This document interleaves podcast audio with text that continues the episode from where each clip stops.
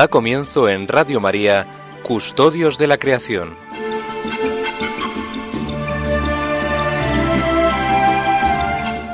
Dirigido por Lorena del Rey.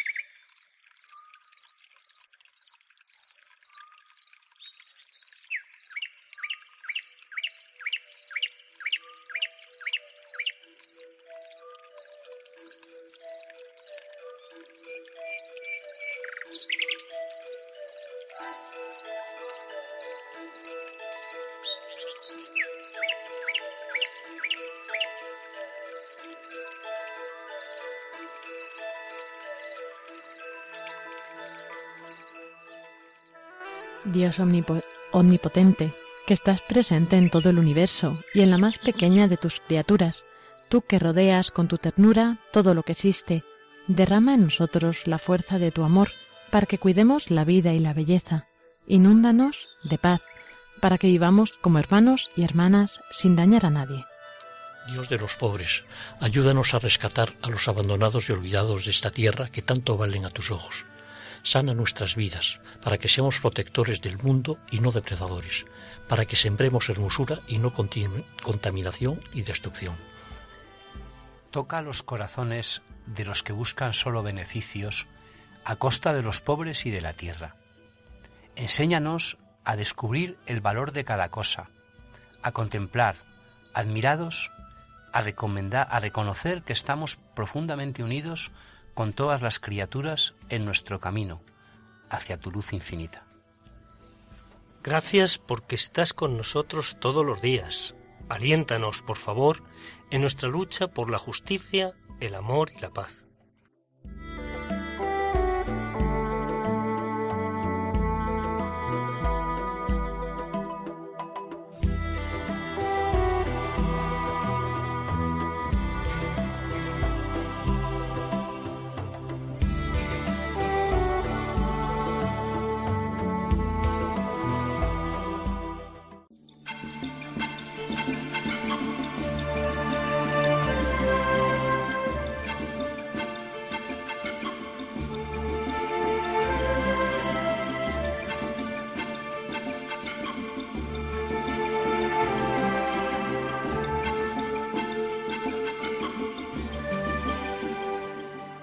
Muy buenas tardes a todos, queridos oyentes. Bienvenidos un sábado más a este programa de Custodios de la Creación que hacemos aquí en Radio María. Un saludo de quien les habla, Lorena del Rey.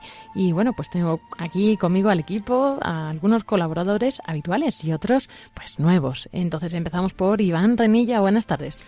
Muy buenas tardes, Lorena, eh, Paco, José Antonio eh, y queridos oyentes. Pues un sábado más con todos ustedes. Encantado de estar aquí. Muchas gracias y pues bienvenido. También encantado de que estés con nosotros. Francisco Marcos, buenas tardes. Buenas tardes, queridos oyentes. Lorena, Pablo, que nos está oyendo desde Polonia, Iván, y luego nuestra gran estrella invitada de esta tarde, que ya, ya lo verán. Bueno, presentándolo, presentándolo. Bueno, eh, el programa este, como saben ustedes, eh, le llamamos Los Amigos de Lorena. O, de Paco. Eh, cuando hace tres años don Pablo Martínez Anguita nos, nos invitó, yo hice una lista de entrevistados y figuraban algunas personas muy notables en el mundo de la naturaleza. Don David Jou, don Emilio Chubieco, don Javier Cendra y don José Antonio Saedo Meñaca, que ya por fin tenemos la suerte de que esté con nosotros. Buenas tardes, José Antonio, ¿qué tal? Buenas tardes a todos y espero que no se sufra mucho mi presencia. no, desde luego que la disfrutamos y bueno, pues bienvenido también, esperamos que disfrutes y, bueno, pues también que, que, te encuentres cómodo aquí, puedas eh, hablar con nosotros, pues con, de todos los temas que Paco nos propone siempre y comentar pues todas las tertulias también con Pablo y aprender con Iván de los árboles, ¿verdad? Aquí pues cada uno aporta su pequeño granito y vamos a empezar este programa de hoy de Custodios de la Creación con el editorial con Francisco Marcos.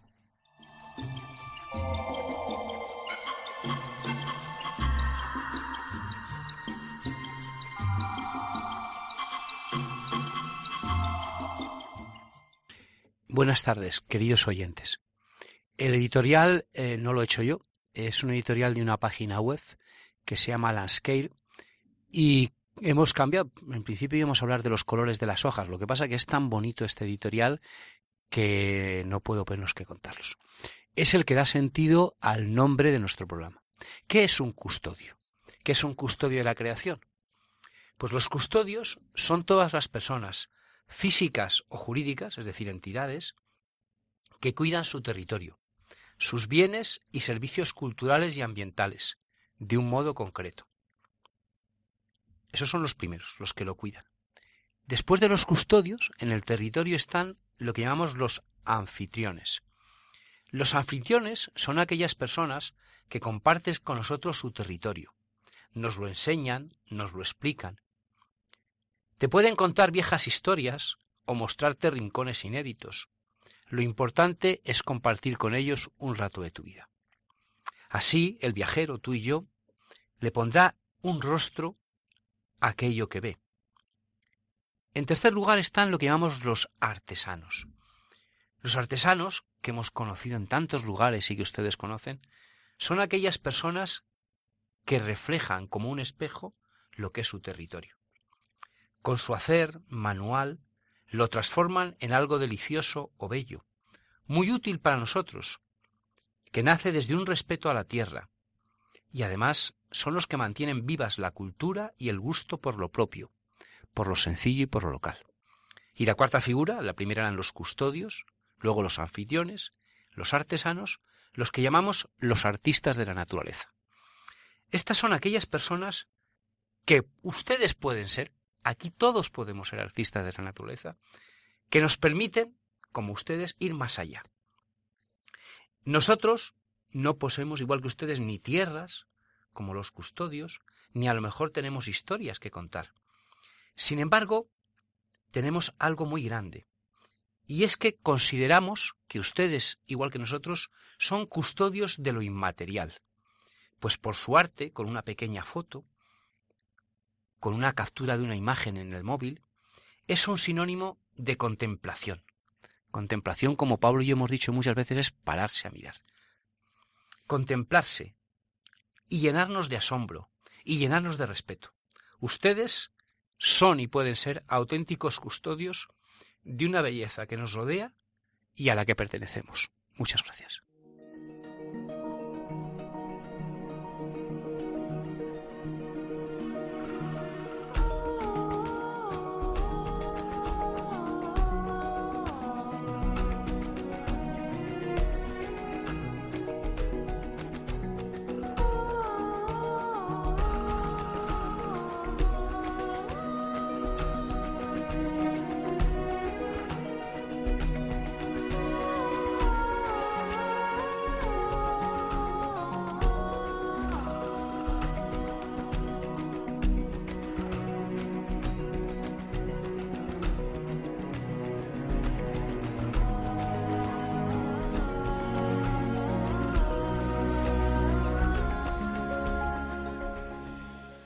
Y hoy, pues nuestra sección de compartir de la tertulia, vamos a seguir informando sobre el acuerdo de que a los que se está llegando en el COP22. Eh, como comentábamos en el programa pasado, la conferencia de las partes de la Organización de Naciones Unidas están juntos en esta asamblea en Marrakech para seguir con los acuerdos sobre cambio climático, poniéndose y debatiendo también cómo, ¿no? qué dirección tomar. Y daba el comienzo el lunes de la semana pasada Y este martes 15 de noviembre, eh, pocos días después de la entrada en vigor del Acuerdo de París sobre Cambio Climático, eh, muchos líderes del mundo han mostrado su fuerte apoyo. Y Ban Ki-moon, el secretario general de la ONU, ese mismo día, señalaba que los países habían apoyado este pacto porque se habían dado cuenta de que sus propios intereses nacionales estaban mejor asegurados cuando se persigue el bien común. El secretario general también destacó que el pacto logró 109 ratificaciones, que eso era un 75% de las emisiones de gases de efecto invernadero, sobrepasando el umbral mínimo requerido para este pacto, para que se hiciera efectivo, que era un 55%, con lo cual el 75% ya está bastante bien, ¿no? Decía, las ciudades, sus ciudadanos y los ejecutivos de empresas han sido cruciales para movilizar apoyo político para el Acuerdo de París. También se encuentra entre los más visionarios y ambiciosos para construir economías bajas en carbono y resilientes que prosperarán en un mundo cambiado por el clima, dijo el titular de la ONU. Y bueno, pues igualmente pedía a la sociedad civil continuar con sus esfuerzos para hacer rendir cuentas a los gobiernos de manera que cumplieran con las promesas en este campo. También remarcó que la unidad global en torno al cambio climático, que antes parecía impensable, ahora se había vuelto imparable. Y bueno, no sé cómo lo veis, si lo habéis seguido, qué pensáis de todas estas declaraciones, pero es, a mí me resulta curioso, ¿no? Ver cómo mm, cuando se visualiza un bien común, un bien mayor, se puede llegar, pues incluso a, a, renunciar a ciertas políticas a lo mejor como más ambiciosas, más de economía de mercado, ¿no? Que pudieran reportarles más beneficios a cambio de conseguir que no aumentara el cambio climático global. Yo creo que es un paso, ¿no? Adelante en la unidad y en perseguir el bien común. Mm, yo lo poquito que he leído, porque no, no lo sigo como tú, Lorena, es el tema que he escrito yo, que es el tema de la energía, que han ido las em, principales empresas energéticas del mundo, ¿no? Yo a diferencia de no soy un poco escéptico en estas cosas, pero solo el hecho de que vayan y que escuchen estas palabras, yo creo que ya solo por eso merece la pena. O sea, solo por eso.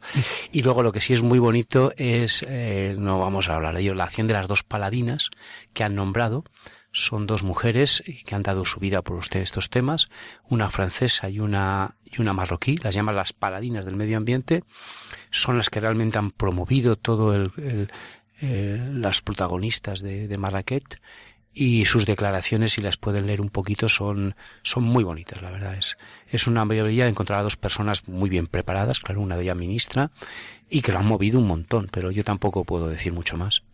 Yo, yo creo que lo que nos ha leído, vamos, lo que Lorena ha, podido ver en, en el titular, es muy esperanzador, desde luego, que ya varios países se hayan puesto de acuerdo y hayan firmado.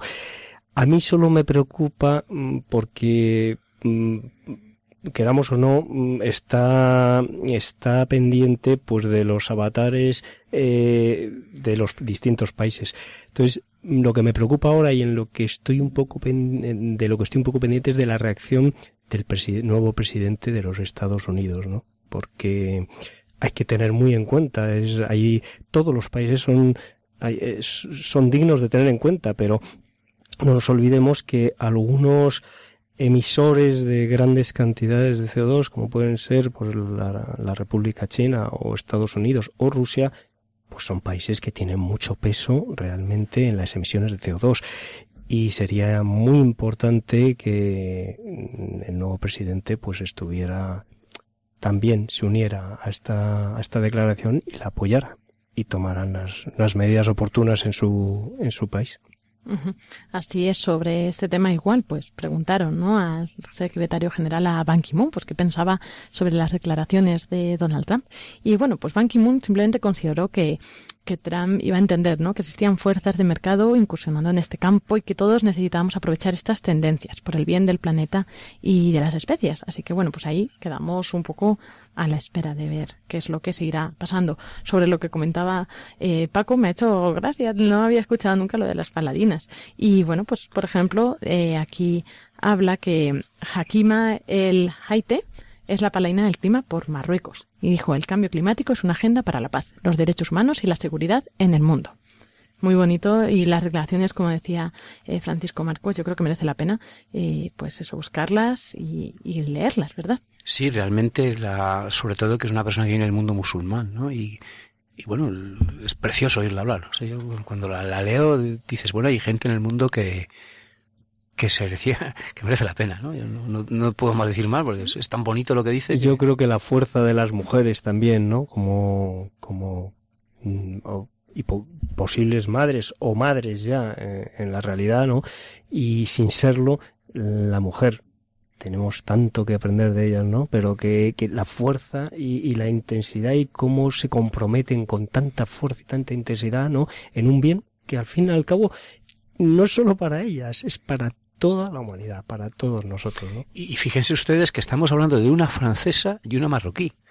O sea, ahora que el mundo está con todos los problemas del terrorismo y tal, lo que ha llamado la atención es que se han puesto de acuerdo las dos a trabajar y, claro, es, es, una maravilla. Yo creo que, como siempre decimos y lo diremos, Radio María tiene que transmitir esperanza. Pues ahí ven ustedes un ejemplo que, que no es Radio María, una francesa y una marroquí trabajando por un bien común que es la naturaleza, ¿no? La, obra de nuestro Dios creador. Así es. Y bueno, con respecto a este tema, claro, es verdad que, como decía Iván, ¿no? Pues que la, pues hay que entender o que ellas tienen esa forma de ver o tenemos, eh, pues una forma distinta, pero sobre todo debemos de fijarnos no tanto en hacer incidir, ¿no? Como el mundo actual, tanto de la mujer, la mujer, es muy importante y también el hombre. Es sobre todo yo creo que tenemos que destacar, incidir en que pues esa visión complementaria que tienen y que juntos hacen que el mundo se construya, ¿no? Porque no nos podemos fijar solo en un lado o en otro, porque entonces estaremos abocados al fracaso. Estoy completamente de acuerdo, eh, Lorena, la unión hace la fuerza, es indudable. Desde luego, desde luego. Así que, bueno, pues gracias por compartir brevemente eh, todo esto y bueno, pues vamos a pasar a la entrevista que Francisco Marcos hoy nos trae con nuestro nuevo invitado.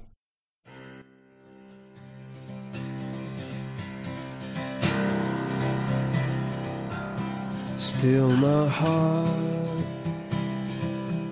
and hold my tongue. I feel my time, my time has come. Let me in, unlock the door. I never felt this way before. Y como lo prometido es deuda, aquí tenemos la entrevista de hoy que nos trae Francisco Marcos. Cuéntanos. Buenas tardes. Tenemos la suerte y le agradecemos ya de antemano de estar con nosotros a don José Antonio Saido Meñaca.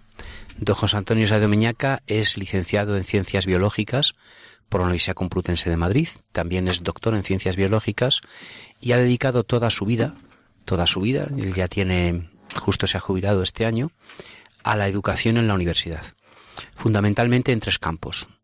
La genética forestal y la genética en general, de la cual es un especialista, el tema de la arboricultura, todo lo relacionado con el control, el manejo, las enfermedades que tienen los árboles, y el tema de la patología forestal. Él ha dirigido innumerables trabajos, tiene muchas publicaciones, libros en todos los sitios y proyectos. Es casado, padre de un hijo ya mayor, y además mm, conoce, como verán ustedes, pues todos los ecosistemas, porque él tiene casa en Santander y es un enamorado de las tierras santanderinas, con toda su familia. Bueno, José Antonio, muchas gracias una vez más por estar con nosotros. Esperamos que algún día más nos visites. Y la primera, las cuatro primeras preguntas que siempre hacemos a todos los entrevistados, pues te las hacemos a ti. Eh, tú has viajado mucho, has dado conferencias aquí en Latinoamérica, en Europa en la India has estado también, claro. ¿Cuáles son para ti los principales problemas que tiene el medio ambiente? Pues ojalá lo pudiéramos saber. Hay algunos que están en candelero y otros no tanto. Para mí, los principales derivan del exceso de consumo innecesario. Y de ahí ya se puede llevar todo lo que se quiera o no hacia los cambios climáticos y otros problemas medioambientales que tenemos. José Antonio, para ti, y has escrito algún artículo, ¿qué es la vida? Eh, pues lo escribí tampoco me enteré muy bien. Es muy difícil definir, tan, difícil que igual cuanto más nos metemos y sobre todo cuando nos metemos hacia los límites de lo que es vida y lo que no es vida, más nos podemos confundir. Todos tenemos una idea más o menos innata eh, de lo que es la vida, porque somos seres vivos, eh, porque vemos las diferencias que existen entre lo vivo y lo no vivo, y a partir de ahí todo empieza a difuminarse está muy bien proteger especies, proteger determinados individuos, animales o plantas, Eh, quizás eh, pues hay varias polémicas. En España la de los toros, por ejemplo, está ligado a este tema. Eh, pero ¿qué podemos decir de las levaduras que nos hacen el vino, que nos hacen el pan? ¿Cuántos millones de levaduras, de células de levadura hay en un solo pan de los que comemos todos los días? Nuestro programa se llama Custodios de la Creación, en honor a nuestro querido Papa Francisco, que el 19 de marzo, en la misa de entronización, hace ya varios años, mmm, indicó que era la labor de los cristianos custodiar a los más pobres, a los niños, a los ancianos y custodiar la naturaleza. ¿Qué entiendes tú por custodiar la naturaleza? Para mí lo principal de la custodia de la naturaleza es permitir eh, que todo lo bueno que tiene la naturaleza, que es todo lo bueno que nosotros tenemos, al final sea accesible para la mayor parte o todos eh, los que de alguna manera dependen de nosotros. En tu vida has manejado electrón, microscopios electrónicos, has hecho fotos preciosas que yo te he visto de, de maderas, eh, de insectos, de los insectos que atacan a la madera, sobre todo, de los hongos que la atacan. En tu vida, tu hijo es ingeniero industrial. No oírte hablar de la tecnología, pues es, claro, él es un doctor y, y con mucho prestigio, ¿no? En tu vida profesional, ¿cómo has unido el trinomio tecnología, hombre, naturaleza? pues procurando imitar lo que precisamente nos enseñan las mujeres nuestras madres, que son las que nos enseñan a considerar primero la vida doméstica eh, con la escuela, luego está nuestro trabajo, está nuestra proyección fuera del trabajo y está por supuesto nuestra vida familiar. Son las tres cosas importantes que tenemos que conciliar. Al final, esta es la escuela donde aprendemos nosotros a conciliar tantos intereses que podamos tener. ¿Y la tecnología? ¿Qué, qué nos dices de la tecnología? del uso de la tecnología en la naturaleza. También se puede abusar de la tecnología, por supuesto, eh, pero eh, te digo eh, lo que comentaba mi abuelo, a que no conocí porque murió antes de que yo naciese. Hay que saber de todo y utilizarlo mejor. ¿Cómo has utilizado tú la tecnología en estos años? Pues como todo bicho viviente, como toda persona, he tenido a disposición la tecnología, he procurado no abusar de ella, muchas veces abusamos utilizándola innecesariamente y produciendo por lo tanto un consumo con su vertiente inadecuada o indeseable que sería la contaminación ese sería eh, quizás el límite que para nosotros resulta más visible. Pero tiene ventajas, ¿no? Por supuesto, por eso lo utilizamos, pero hay que, como todo, saber utilizarlo lo mejor que quiere decir, lo mejor que tengamos a nuestra disposición y de la mejor manera posible. José Antonio, esta entrevista mmm, queremos que se dedique un poquito, a partir de ahora ya, a un ecosistema del cual hemos tratado muy poquito en este programa de Custodios de la Creación. Pero bueno, la vida nos va llevando por donde nos va llevando y esos son los sistemas marinos. Tú has pescado, conoces muy bien porque has montado mucho en barca en Santander y lo conoces. ¿Nos puedes decir, por favor, si eres tan amable, contarnos alguna anécdota de tu vida en, en el mar con los pescadores?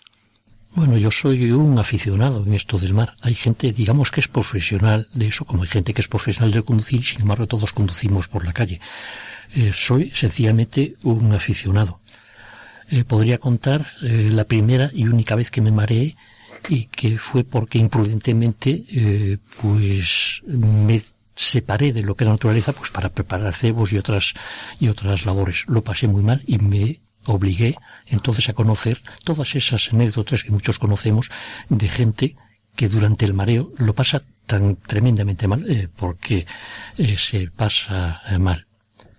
Yo recuerdo mucho a mi abuelo paterno, que era marino, y eh, cuando en el año 36 ya había dejado de navegar, trabajaba en Madrid como él eh, todos los años procuraba tomar las vacaciones en julio, al menos la segunda quincena, eh, porque la fiesta de la Virgen del Carmen es muy importante eh, para todos los que están relacionados con el mar.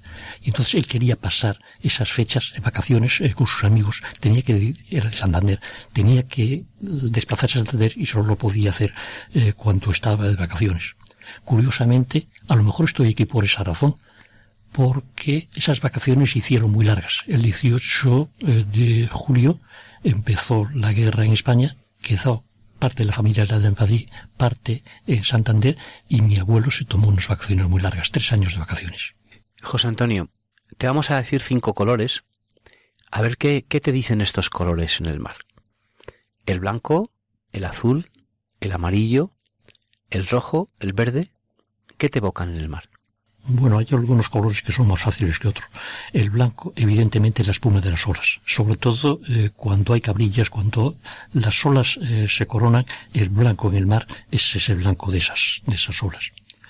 El azul para mí, por supuesto, es el azul marino. En el mar hay varios azules. De ellos, el profundo, el misterioso, es el azul marino, el de las aguas profundas. El claro es el azul celeste y siempre está eh, presente al menos eh, dos azules. Me gusta cuando se ve ese contraste entre el azul y el, azul marino y el azul celeste.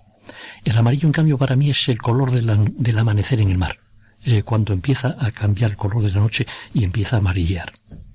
El rojo, curiosamente, para mí lo que me evoca es la flota pesquera tradicional artesanal. Muchos de esos barcos van pintados con los cascos de rojo y es el color que predomina para mí entre ellos. El verde es más difícil, quizás que se me comprenda. Hay un fenómeno óptico en la puesta del sol que llamamos el rayo verde. Ese sería mi verde en el mar. Eh, solamente una vez lo he visto y me apuntaría a verlo todas las veces que fuera posible. Es maravilloso. José Antonio, has dedicado muchos años a la educación en la universidad, tanto en la Universidad de Córdoba como en la Universidad de Madrid. Desde el punto de vista universitario, ¿qué alentarías a, a las personas que nos escuchan para que aprendan un poco más de estos temas de la naturaleza, de la custodia de la creación, de los mares? ¿Qué, qué, les podrías decir como, como profesor universitario? Que el mar solamente se conoce bien no en los libros, eh, sino en el mar. Ese sentido de que tengamos un, un buque escuela que con guardamarinas da la vuelta al mundo prácticamente a vela. Es, el mar se conoce cuando se está, eh, cuando se está en él y se aprende sobre todo a respetarle, a tenerle miedo, etcétera, etcétera. La patrona de los marinos es la Virgen del Carmen. Lo que es menos conocido es que la patrona de los marinos españoles era San Telmo. San Telmo es un santo nacido en Palencia, que estudió en la primera universidad española, que fue la de Palencia, y que terminó siendo, eh, por sus andanzas, el patrono eh, de los marinos españoles y el patrono de la Armada Española desde el siglo XIII, si no recuerdo mal, hasta 1901-1902, una fecha así de eh, reciente, eh, cuando salimos ganando. Eh, es la Virgen del Carmen la patrona de nuestra marina. Y curiosamente esa advocación de la Virgen Marinera es más antigua, es del siglo XII. no había nacido todavía San Telmo, que tampoco se le recuerda muchas veces. Aunque existen algunos centros, por ejemplo la Escuela Superior de Marina Santander, es la escuela dedicada a San Telmo. Eh, se le recuerda poco, eh, salvo en algunos ambientes, digamos, muy especializados. Cambiamos un poco de tema, pero sin salirlos de las aguas. Eh, se ha leído en bastantes artículos científicos que tú conoces bien. Yo hace poco, este año, estuve de España, en México, y tuve la, la, casualidad de que quien me enseñaba todas las ruinas de los de los de los antiguos mexicanos, de las tribus aztecas, ¿no? Los mayas, era un, marino mercante. Seguimos pensando eh, que está en el mar eh, por eh, varias razones. Fundamentalmente porque todavía tenemos muchas mucho mar que explorar, muchas posibilidades del mar que, explorar y posiblemente como fuente de proteínas sea la mejor. Por otra parte, los ecosistemas marinos son muy productivos o pueden llegar a ser muy productivos. Podemos pensar, por ejemplo, en las antiguas salinas que hoy se utilizan eh, para eh, cultivos marinos. Son tecnologías desarrolladas durante la segunda mitad del siglo XX y eh, que todavía hoy casi podríamos decir que están en pañales. Conseguir la reproducción, la alimentación, conseguir que no se contaminen las el medio ambiente marino, eh, por, medio de estos cultivos, eh, conseguir eh, que no haya problemas incluso de tipo genético. son problemas que todavía están en desarrollo y que, precisamente porque está en desarrollo, pensamos que tiene mucho futuro, no solamente en calidad, sino también en cantidad. Y vendrá por aquí uno de los eh, grandes avances en cuanto a alimentación en el futuro, no cabe duda. Eh, de cierta manera podemos pensar muy simplemente, muy simplistamente eh, que pocas tierras más podemos llegar a cultivar en comparación con la superficie o el volumen de mar del cual podemos obtener mediante cultivos marinos productos alimenticios y de otras muchas de otro mucho tipo. Desde luego en el mar nos vamos a ver reflejados. Y ya terminamos con dos últimas preguntas. Muchos hemos leído eh, que el origen de la vida estuvo en el mar y en algunos programas ya les hemos hablado de la importancia que tiene el agua. De hecho, nuestro, nuestro gran maestro Pablo ahora está hablando estos días de los problemas del agua en Polonia, ¿no? Invitado por, por organismos internacionales y también por la Iglesia Católica. Cuéntanos un poquito por qué se dice que el origen del agua, de la vida está en, la, el mar, está en el agua. Sí, se dice que está el origen de la vida en los océanos eh, porque es una forma muy, eh, muy directa de simplificar el asunto. el origen de la vida, todo lo que sabemos no lo sabemos, lo suponemos la forma de llegar a alguna conclusión es ir desechando hipótesis eh, porque sabemos que por ahí no podemos llegar, que ese no es el camino. El camino entonces que nos queda es que la vida se originara en un medio acuático. No sabemos si en el mar o en, no sabemos a qué podemos llamar mar, pero por supuesto en un medio acuático porque sería el único posible. Y así sucesivamente por medio de etapas vamos suponiendo cómo surgió la vida sobre la Tierra. En nuestro programa, nuestro director eh, nos señala continuamente que tenemos, no el director del programa, el director de Radio María, nos señala continuamente que tenemos que ser transmisores de esperanza. Sabemos que se ha notado en la entrevista, tú eres un hombre que ama mucho a la Virgen. ¿Qué nos podrías decir de, aunque ya nos has dicho cosas, de la Virgen y el mar? Eh, la Virgen y el mar tienen una relación en el hombre eh, que, simplificando mucho, resulta para mí que es eh, muy significativa. Es la conjunción entre el riesgo que sufren las personas, que en el mar es mucho, y el amor de madre. Cuando se juntan las dos cosas, ahí aparece la Virgen del Carmen. Te dejamos los micrófonos abiertos para que nos digas lo que tú quieras. Solamente una cosa más. Agradecerle al, Pablo, al Papa, yo creo que fue Pablo V, que fue eh, quien eh, unió la Virgen del Carmelo, del Monte Carmelo, que no está presente en el mar, con el mar. Muchas gracias, José Antonio.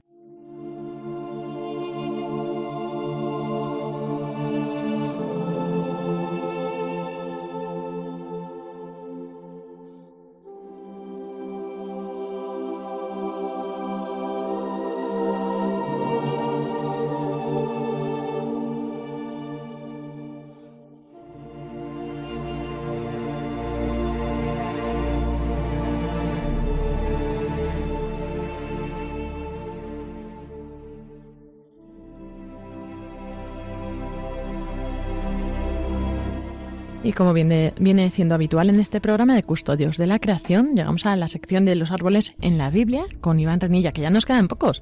Iván, ¿cuántos árboles nos quedan? Pues van quedando menos, exactamente, Lorena, el número no lo sé, pero sí que, es, sí que es verdad, eh, bueno, nos quedan el roble, nos quedan el algarrobo, bueno, algún otro que, árbol que todavía queda pendiente. Hoy, concretamente, vamos a hablar del ébano y del granado. Qué interesante. Oye, pues mira, no me lo pierdo. Sí. ¿Sabes que hay un nombre para cada año de matrimonio? Ajá. No solo las bodas de plata son el 25, las bodas de oro el 50, pero el año 31, mmm, primero, es el año del ébano. Anda, pues es que el otro día estuve con unos amigos que celebraban el séptimo. ¿Sabes cuál es? Esto es el del hierro. Las bodas de lana. Muy curioso, sí. Bueno, pues no hacemos esperar más a nuestros oyentes y dejamos que disfruten junto contigo los árboles en la Biblia. Muy bien, pues vamos a ello.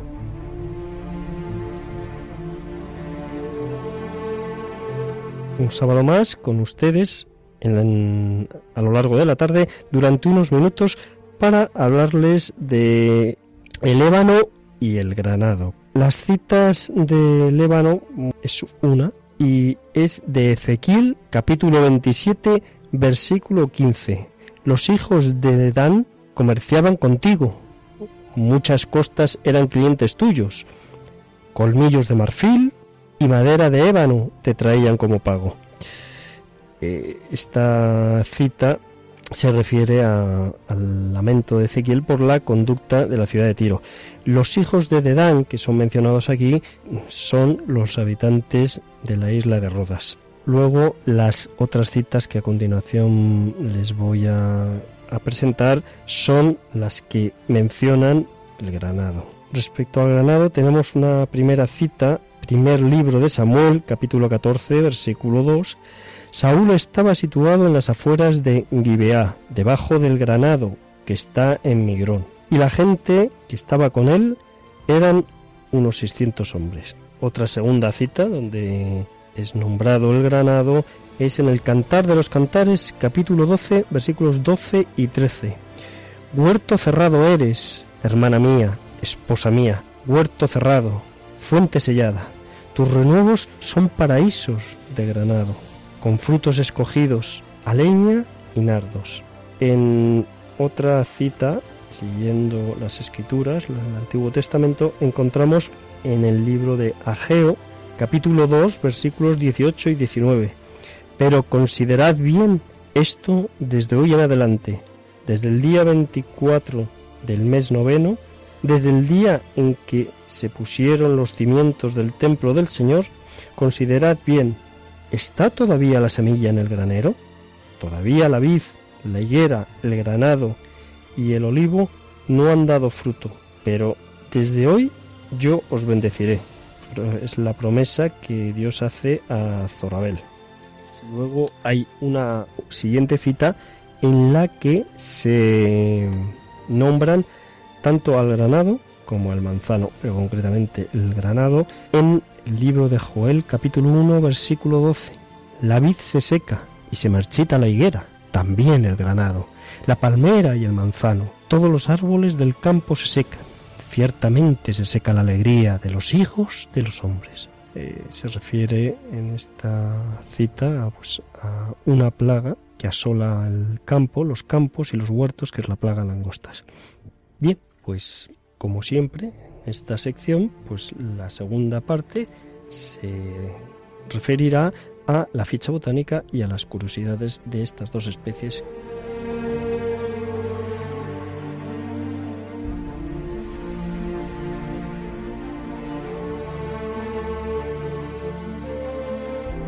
Bueno, pues en primer lugar les comentaré sobre el ébano, pequeña relación, una pequeña relación de datos de su ficha botánica. El nombre botánico es Diospirus ebenum. El nombre común, como todos ustedes saben, es el ébano y pertenece a la familia de las ebenáceas. Eh, su origen y distribución pues, mm, eh, procede de Ceilán, la actual Sri Lanka, y de la India. También en África cuenta con bosques del de un ébano, el Diospirus dendro o Diospirus crassiflora, que es el conocido como popularmente como ébano de Gabón y se extiende y se desarrolla por los países de Mozambique, Tanzania, Zambia y República del Congo.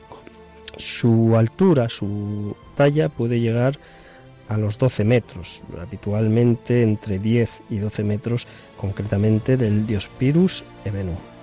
La edad, mm, bueno, pues mm, para hacernos una idea, eh, aproximación sobre, sobre qué edad podría alcanzar, para llegar a tener 60 centímetros de diámetro, lo que se equivale a unos 180 centímetros de cuerda o de perímetro, necesita más de 200 años, con lo cual pueden imaginar que sería una especie longeva en el caso de que se la dejara desarrollarse libremente, sin someterla pues, a, talas y a explotación o aprovechamiento. Luego ya en cuanto a sus usos y curiosidades, que entramos ya ahora de lleno, decirles pues mm, sobre esta, sobre esta especie me gustaría plantearles una serie de preguntas. Por ejemplo, algunos de ustedes evidentemente conocen ya el ébano y han oído hablar del ébano, pero normalmente la primera pregunta que nos haríamos eh, muchas veces, mm, porque oímos el nombre del ébano, pero no sabemos exactamente a qué se refiere. Sabemos que es eh, algo que es mm, rico, que tiene valor, que tiene riqueza. Bueno, pues el ébano es una especie vegetal, es un árbol, ¿no? Y también nos preguntamos muchas veces eh, de dónde viene la palabra ebanistería. Pues ebanistería es un oficio artesano que consiste en la fabricación de muebles pues a base de, de maderas finas y valiosas, como pueden ser el nogal, roble, los abetos, los cerezos y por supuesto también el ébano. Y es esta la eh, especie la que da nombre a esta palabra. Actualmente eh, se usa principalmente eh, esta especie, el ébano, para fabricar instrumentos de viento con tubos negros, como pueden ser clarinetes, oboes y el corno inglés. El corno inglés es una especie de oboe, pero que en la parte final del tubo, eh, opuesto a la lengüeta, por la que se sopla, eh, tiene como un ensanchamiento, como un engrosamiento redondo.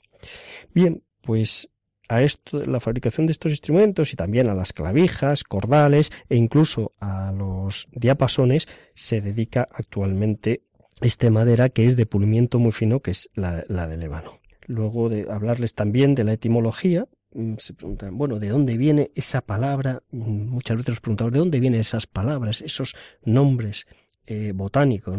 Pues Diospirus procede del, del griego. Dios, o Alok, que es Zeus, que era el, dios de los griegos, la deidad que conocían y en la que creían los griegos, y Piros, que significa grano o trigo. Lo que vendría a, significar eh, Dios Pirus es grano o semilla de Dios. Dense cuenta qué bonita descripción, qué bonita palabra, ¿no? Grano o semilla de Dios. Y luego, eso en cuanto a la, al nombre genérico. Respecto al término específico, ebenum, procede del latín ebenus, que significa ébano. Bien, pues hay otra pregunta que yo, que yo les haría. Es, ¿la madera, ustedes creen que la madera flota? Instintivamente muchos responderíamos que sí, pero hay algunas maderas que no flotan y una de ellas concretamente que no flota es la de el ébano. Y la siguiente pregunta que nos haríamos es ¿y por qué? Pues por sus características, por su principal característica que es la alta densidad. Eh, la densidad de un cuerpo es la cantidad de masa que mm, tiene en un volumen determinado. Bueno, pues el ébano cuenta con 1.500 kilos de masa por 1.000 litros de volumen. Eso recién talada. Una vez que ya se somete a secado, se queda en unos 1.350 kilos en 1.000 litros de volumen. Para que se haga una idea, esta madera es tres veces más densa que la del pino y de que la de los pinos y dos veces más densa que la madera de la que la teca, que la madera de teca. Es por eso que no flota, porque es muy pesada y se hunde. Incluso sometida a secado, se hundiría esta madera. Eh, decirles que las semillas se pueden tomar tostadas y que su sabor recuerda al sabor de los pistachos. Por último, eh, comentarles de, sobre el ébano que una marquesa, la marquesa de Mantua, Isabela de Este, a comienzos del siglo XVI, muy aficionada al ajedrez, a principios del siglo XVI los tableros de ajedrez no eran como los conocemos actualmente blancos y negros, sino que eran de color, eh, colores verdes, rojos, y cansada la marquesa de que no se podían distinguir muchas veces bien las, las casillas del tablero y las fichas, decidió encargar un tablero de ajedrez de ébano y marfil ébano en negro, las casillas negras de ébano y las de las casillas blancas de marfil. Y desde entonces se adoptó como tablero para el ajedrez los famosos tableros blancos y negros.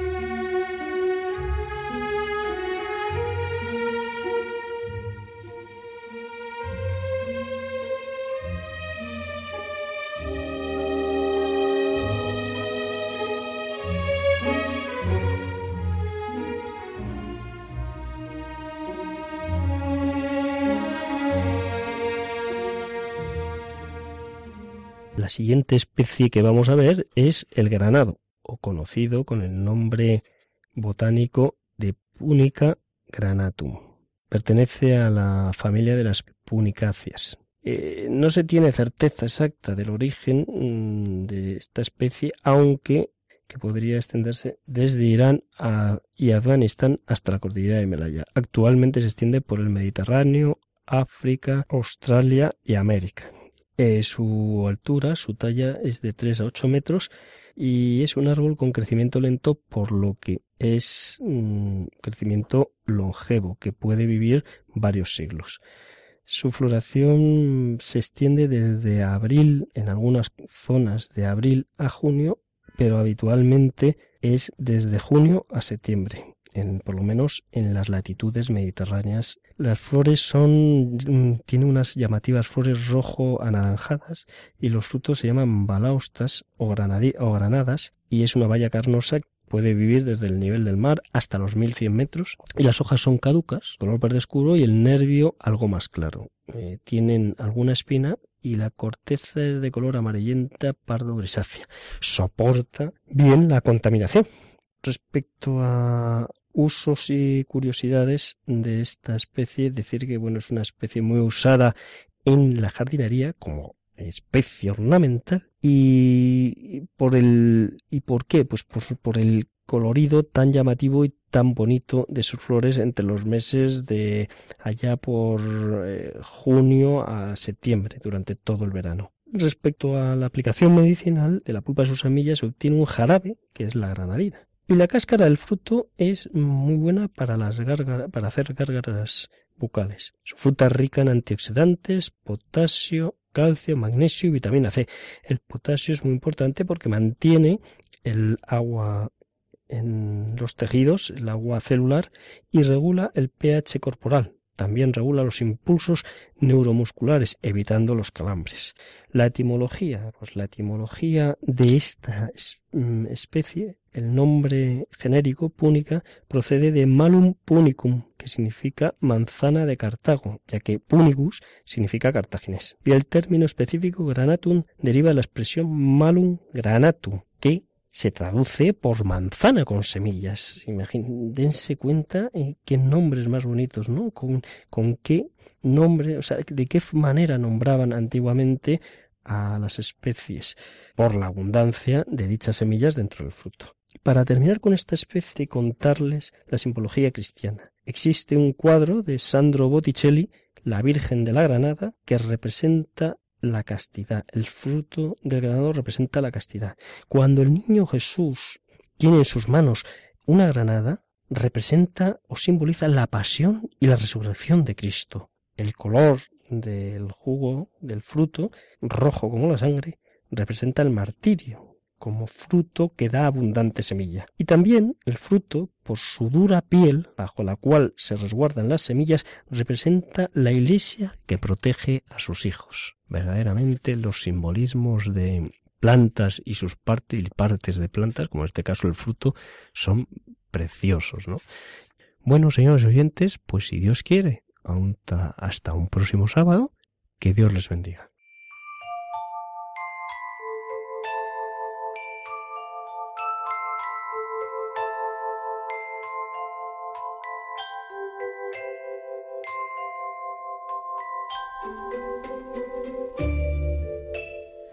Hasta aquí, queridos oyentes, llega nuestro programa de Custodios de la Creación en este sábado 19 de noviembre. Nos volveremos a encontrar dentro de 15 días, mediante a las 5 de la tarde como siempre, pues cada 15 días este programa en Radio María España, porque nos alternamos con el programa de Raíces, que será pues la semana próxima, este sábado que viene a las 5 de la tarde. Eh, aprovechamos para responder a un mail de un oyente que nos preguntaba en un programa pasado que había hablado Pablo Martínez de Anguita de un proyecto de recuperación del cernícalo en los campanarios de las iglesias en Castilla-La Mancha. Pues eh, la información es la Fundación Global Nature, podéis meter en la página eh, Fundación Global Nature y allí eh, y ahí ya contactáis con Eduardo de Miguel. De todas formas, también pues al oyente le contactaremos eh, especialmente pues con el teléfono, el contacto de, de Eduardo, que también le agradecemos porque eh, pues se ha puesto en contacto rápidamente con nosotros para resolver esta duda. Sí, darte las gracias, Eduardo, desde los micrófonos por tu amabilidad, porque rápidamente, además preguntarte, nos has contestado. Muchas gracias. Eso es, y recordamos pues este mail para más dudas o para los oyentes, sugerencias, preguntas, custodios de la creación arroba radiomaria.es. Igualmente en el Facebook podéis entrar y así también vais siguiendo pues lo que vamos a ver en cada programa, custodios de la creación. Y en el podcast de Radio María están los programas que ya han pasado, pues si queréis recuperar alguno, volver a escuchar o alguno que no pudisteis escuchar, pues ahí también estamos. Muchas gracias aquí a todo el equipo, gracias Iván. Muy buenas tardes y hasta un sábado, si Dios quiere. Un próximo sábado, si Dios quiere. Eh, muchas gracias a José Antonio. Pues también muchas gracias y ojalá volvamos a vernos, a oírnos. ¿Has disfrutado del programa? Yo me lo he pasado como un enano. Qué bien, pues nada, te esperamos entonces próximamente. y muchas gracias, Francisco Marcos, espero que te recuperes. Sí, no, un, un aviso final eh, para todos los, los párrocos o seminaristas que nos estén oyendo. Recordarles, por favor, que pueden pedir y bajar en PDF de la página web de la Cátedra de Ética Ambiental el magnífico trabajo que nuestro colaborador y amigo Emilio Chubieco ha hecho con María Ángeles y con más personas sobre buenas prácticas y prácticas ecológicas en las parroquias. Se está enviando a bastantes parroquias, pero lo que se pretende para no gastar papel y todo esto que ustedes lo bajen en PDF. Les puede ser muy útiles para dar catequesis a los niños y a todo, porque es muy completo y en el fondo es aplicaciones prácticas concretas de lo que el Papa llama en Laudato Si la conciencia ecológica. Es la conciencia ecológica puesta en casos concretos. Eso es, seguiremos anunciándolo, lo recordaremos también en las redes para que todos podáis acceder a este manual. Pues nos encontramos, como decíamos, Dios mediante, dentro de 15 días. Un saludo de quien les habla, Lorena del Rey, de todo el equipo, y estamos unidos en oración. Muy buenas tardes y que Dios os bendiga.